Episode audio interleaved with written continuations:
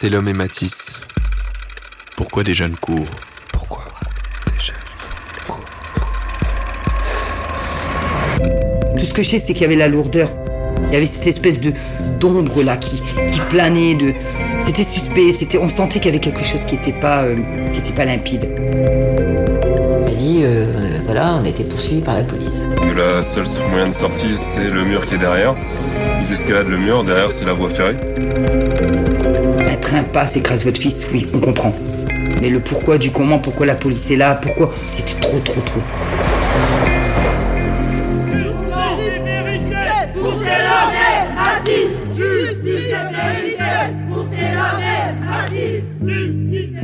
Une enquête réalisée par Yann Lévy et Tristan Goldbrun. À la réalisation, Étienne Gracianette.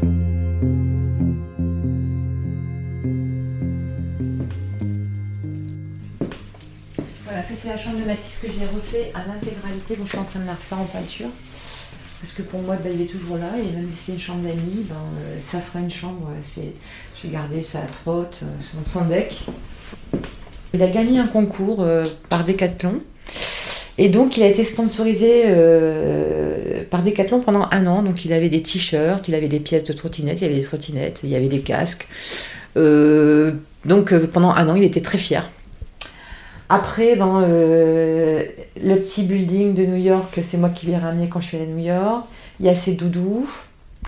Euh, il y a ici euh, une dédicace qui avait été faite pour le collectif par Al Pacino.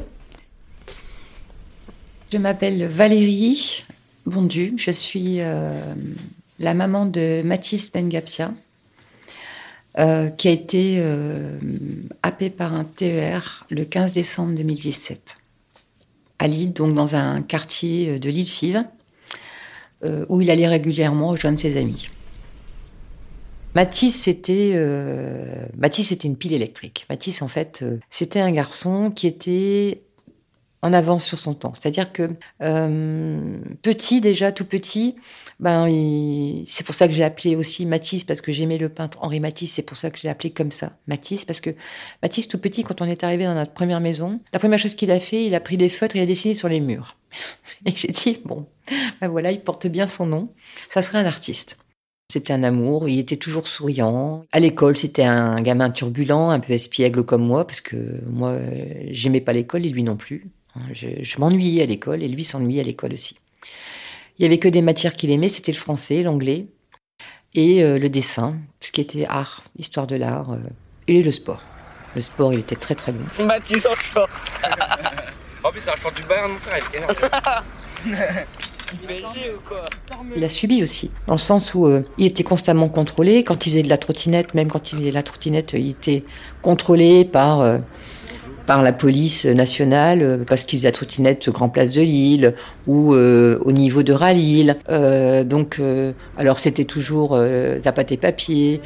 Puis après, bon, bah, quand il a arrêté la trottinette, parce qu'à un moment il a arrêté, il en a eu assez aussi. Là, il a commencé à être plus du côté de Fives Collier. Donc là, il traînait avec Aurélien Ashraf et d'autres personnes. Et, et là, il était contrôlé, mais c'était beaucoup plus violent. C'était euh, donne tes papiers. euh, euh, T'as pas tes papiers Euh, Au poste. Euh, ou alors il le bousculait. Et ça, moi, je l'ai su après. Je l'ai su par, euh, su par Ashraf qui m'a dit on a été plusieurs fois malmenés quoi. On était insultés, voire limite insultés, style de toute façon vous êtes que des euh, que des bougnoules et que des fils de pute. Sauf que bon bah Mathis répondait pas tout le temps, mais je sentais à mon avis Ashraf me disait il y avait la rage qui montait, euh, alors qu'il avait jamais été contre la police, jamais. Au contraire, euh, quand il passait son bac pro l'année de l'accident, il m'avait dit maman si j'obtiens pas mon bac pro, je m'engage dans la marine deux ans pour pouvoir passer les concours du RAID. Parce que je veux protéger les gens.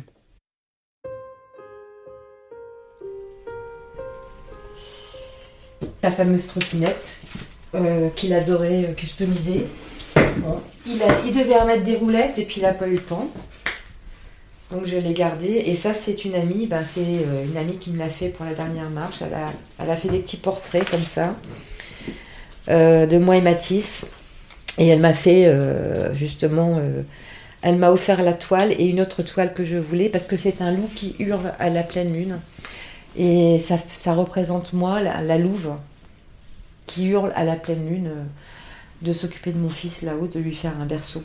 Il est marqué Justice et vérité pour Matisse, par Cathy. J'ai gardé plein de choses, de toute façon, je. J'ai euh, j'ai plein d'affaires à lui que je porte, que je donne. J'ai donné pas mal de vêtements, c'est des amis à lui euh, qui étaient très contents. Mais il y a des choses que je garde parce que je peux pas m'en débarrasser. Quand euh, j'ai déménagé, j'ai vidé sa chambre. C'était en, en avril 2018. J'ai déménagé. Et en fait, j'ai fouillé. J'ai fait le tri dans ses affaires. C'est comme ça que j'ai découvert en fait le fameux dossier de la marine. Et donc j'ai ouvert tous les tiroirs. J'ai fait, alors j'ai tout fait. hein. J'ai regardé en dessous des matelas, j'ai regardé partout en dessous des, meubles. J'ai ouvert tous les tiroirs, j'ai regardé les dessous de tiroirs. J'ai tout vidé. J'ai vraiment mais épluché sa chambre de fond en comble. Les lames de parquet où on avait, je voyais s'il y en avait qui bougeait ou pas. Parce que j'avais regardé Narcos, donc automatiquement je parce que euh, parce euh, il y avait l'Aurélien et les autres qui disaient bah il dealait, il dealait. Je c'est pas possible. C'est pas possible. Dans ma tête, c'était impossible que Mathis deal dans le sens où je lui donnais de l'argent. Quand euh, il- son blouson était là, il y avait, il avait pas d'argent sur lui, à part mon argent, il y avait des pièces et tout ça. Donc j'ai tout retourné. J'ai tout retourné, j'ai rien trouvé. On a fouillé partout dans toute la cave et tout ça, on n'a rien trouvé. Donc je me suis dit, c'est se bouffe là, c'est, c'est... mentent. Quand j'ai vu dans la déposition de la police qu'ils avaient tous chacun 1000 euros sur eux, euh, ben, euh, les vêtements de mon fils, ils ont été découpés. Euh, Il n'y avait pas 1000 euros sur lui.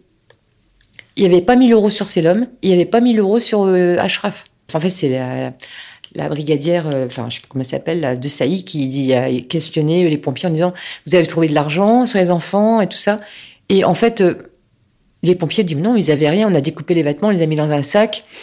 Euh, parce que euh, bah, Mathis avait été retrouvé sur le ventre. C'était quand même le seul qui était retrouvé sur le ventre. Donc c'était aussi un peu étrange avec son sac à dos sur le dos. Euh, donc Mathis, il n'y avait jamais autant d'argent sur lui. Et quand euh, j'ai lu que, soi-disant, ils avaient tous euh, 1000 euros pour faire une soirée, mais mon fils aurait jamais claqué 1000 euros pour une soirée. Sur le témoignage d'Aurélien qui disait que ce soir-là, ils avaient tous fait une vente et qu'ils avaient tous 1000 euros sur eux. Alors que le seul qui avait de l'argent dans sa sacoche, c'était lui. Il avait 950 euros, à peu près. 800, 950 euros. Ça faisait un mois qu'il fréquentait. C'est l'homme avait prêté des manettes de, d'Xbox, euh, de Play, je sais plus, un gars. Et euh, c'est l'homme il est allé taper à la porte pour les récupérer. Et le mec n'a pas apprécié. Il a demandé à Aurélien d'aller taper sur c'est l'homme. Mais quand il a vu que c'était lui, il a dit T'es un malade, toi. Je tape pas sur mon pote. Voilà. Un truc bête. Parce qu'à l'époque, on habitait à Collier, nous. On habitait rue Kepler et il habite vraiment en rue, euh, pas loin. Donc peut-être qu'il se connaissait du collège aussi, ce qui a été un an à Henri Matisse, c'est l'homme. Donc voilà, il a fait son, sa trois, trois- troisième à Henri Matisse. Je m'appelle euh, le Peggy et je suis la maman de Selom Tonato. Euh, on est de Lille, voilà. Aurélien Ashraf, Selom Matisse, mais j'en sais pas plus finalement, parce que c'est habituellement euh, c'était pas les genres de potes assez entre guillemets. C'est pas qu'il y a un genre, hein, c'est pas ça, mais euh, euh, il aimait bien les soirées entre guillemets africaines en fait, cette ambiance africaine en tant que lui métis, il aimait bien se retrouver, donc il y avait des potes africains et généralement c'était beaucoup ça. C'est soirée africaine, je dis pas.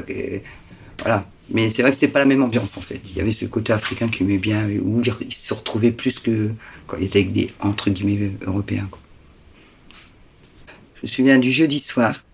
On passe une soirée tranquille, frère. Ah, on va acheter ça, c'est Noël pour une fois, un Noël entre nous. C'est l'ambiance totale. Le lendemain, on se lève. Nous, on avait des habitudes.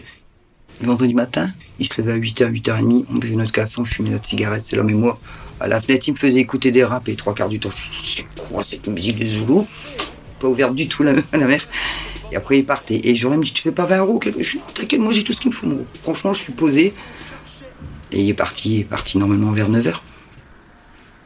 Devait avoir euh, un pote qui, qui devait lui payer un kebab. C'est le né le 13 avril euh, 97 à Gand. Alors, c'était un braillard. Il voulait tout, tout, tout voir, tout découvrir. Il dormait très très peu, il avait une énergie du futur. C'est un, ben, un gamin, beaucoup, beaucoup, beaucoup d'énergie. D'ailleurs, il était épuisant. Une question amenait une autre question, et y répondre, c'était très compliqué. Mais euh, pas chaud, sinon on était dans un engrenage. Plein d'énergie, il adorait le sport. Il faisait du ninjutsu. Ah, Naruto. C'est aussi un geek, j'avoue. Et euh, beaucoup de sport. Euh, il était... euh, ah, était dans ses propres pensées, c'est l'homme. hein. Se- comme je disais tout le temps, il se sentait pas né à la bonne époque. Il se sentait pas à l'aise dans cette société. Il disait en tant que métis, c'est compliqué, maman.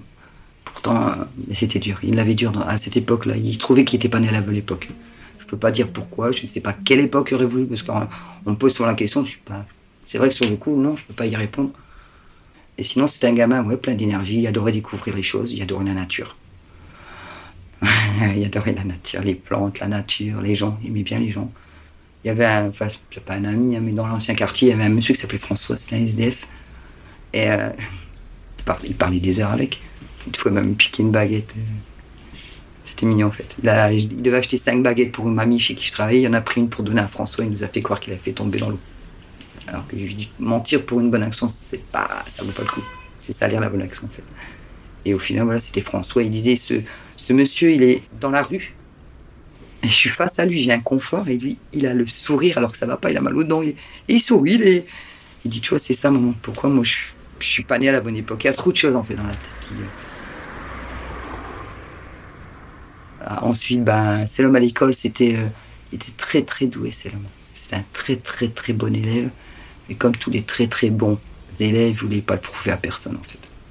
Donc conflit, on a mis faire des tests de psychologie. Il avait à 9 ans, il avait euh, 15 ans, un gamin de 15 ans. Je emmerdé à l'école, mais il voulait pas plus en fait. C'était vraiment. euh, Et il voulait être game designer aussi. Il adorait ça. Il voulait aller au Japon. Il y avait après le japonais en tant qu'autodidacte. Il le parlait bien. Bien. C'était un gamin vraiment. euh, ah, c'était.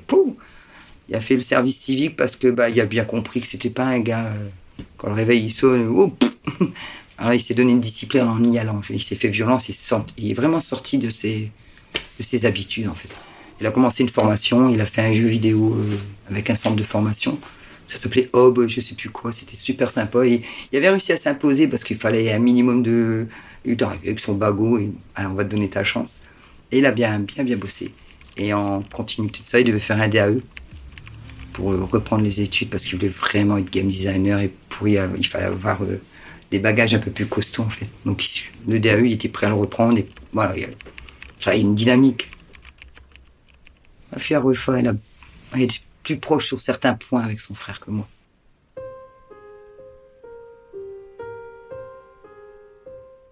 Je m'appelle Aruefa, je suis la sœur de Selom. J'ai actuellement 22 ans. Lors de l'accident de mon frère, euh, j'avais 19 ans. C'est-à-dire que je suis la petite sœur de mon frère. Il avait 20 ans. C'est-à-dire que dans ma tête, je suis bloquée à 19 ans. C'est fou parce que je peux pas être plus grande que mon grand frère en fait. Je sais pas. C'est pas logique en fait. Et, et c'est très intéressant comme question sur mon âge parce que quand on me demande mon âge, je réfléchis tout le temps. Comme si je devais faire un calcul en fait. Mais ouais, j'ai 22 ans. Genre, c'est bizarre.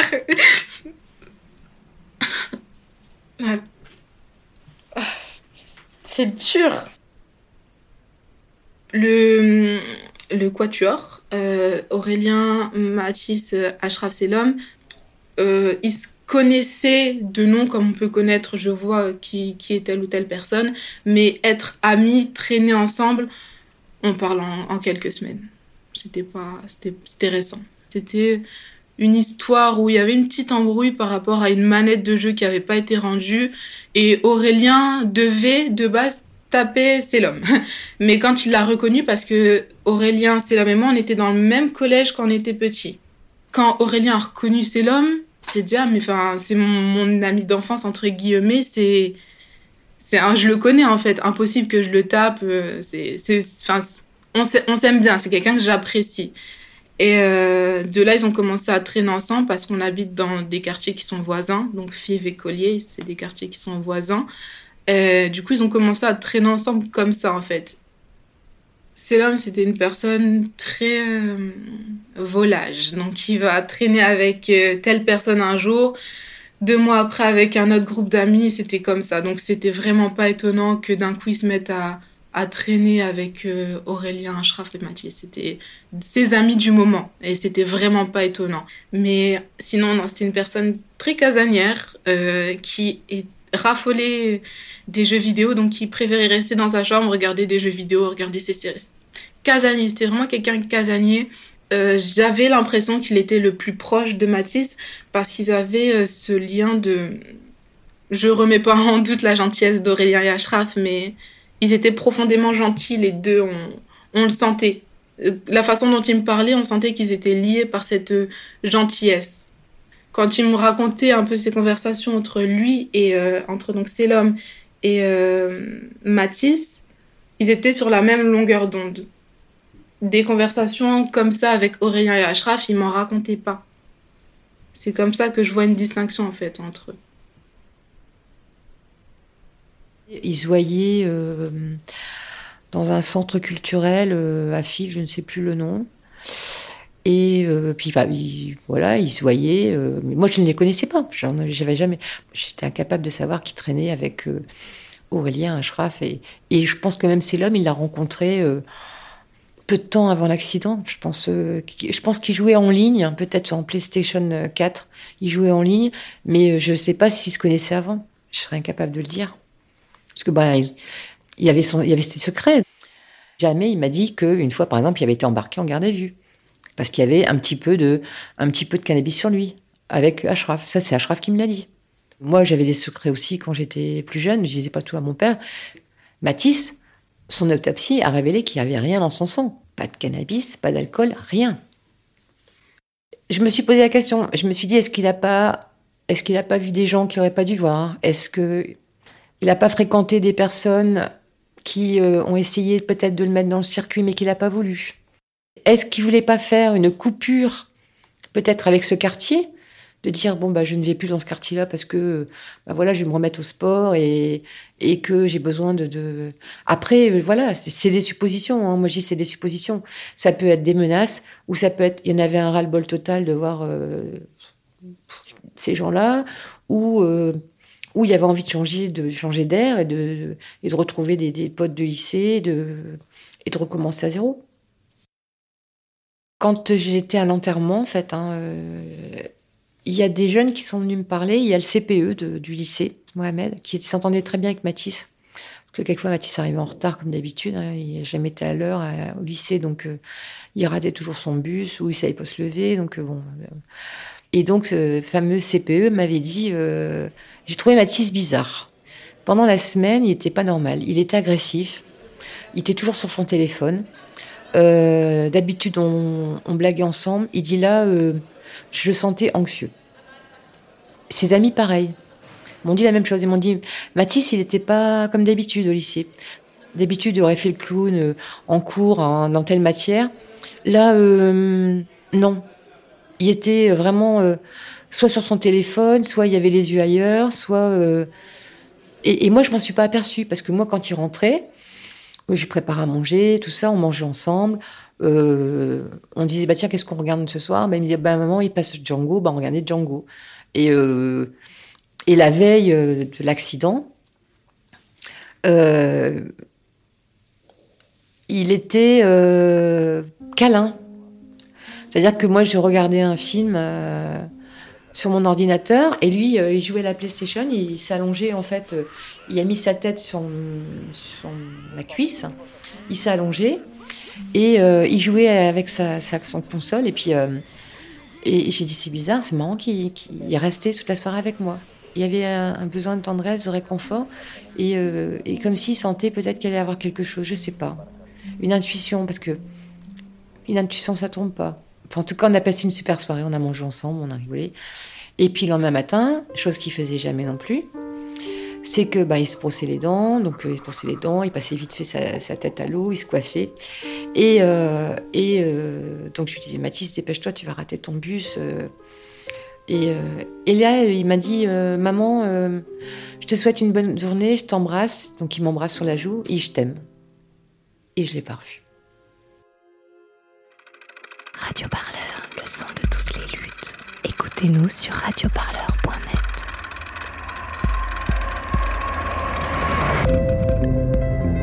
C'est l'homme et Matisse. Pourquoi des jeunes courent? Une enquête réalisée par Yann Lévy et Tristan Goldron. À la réalisation, Étienne Gracianette.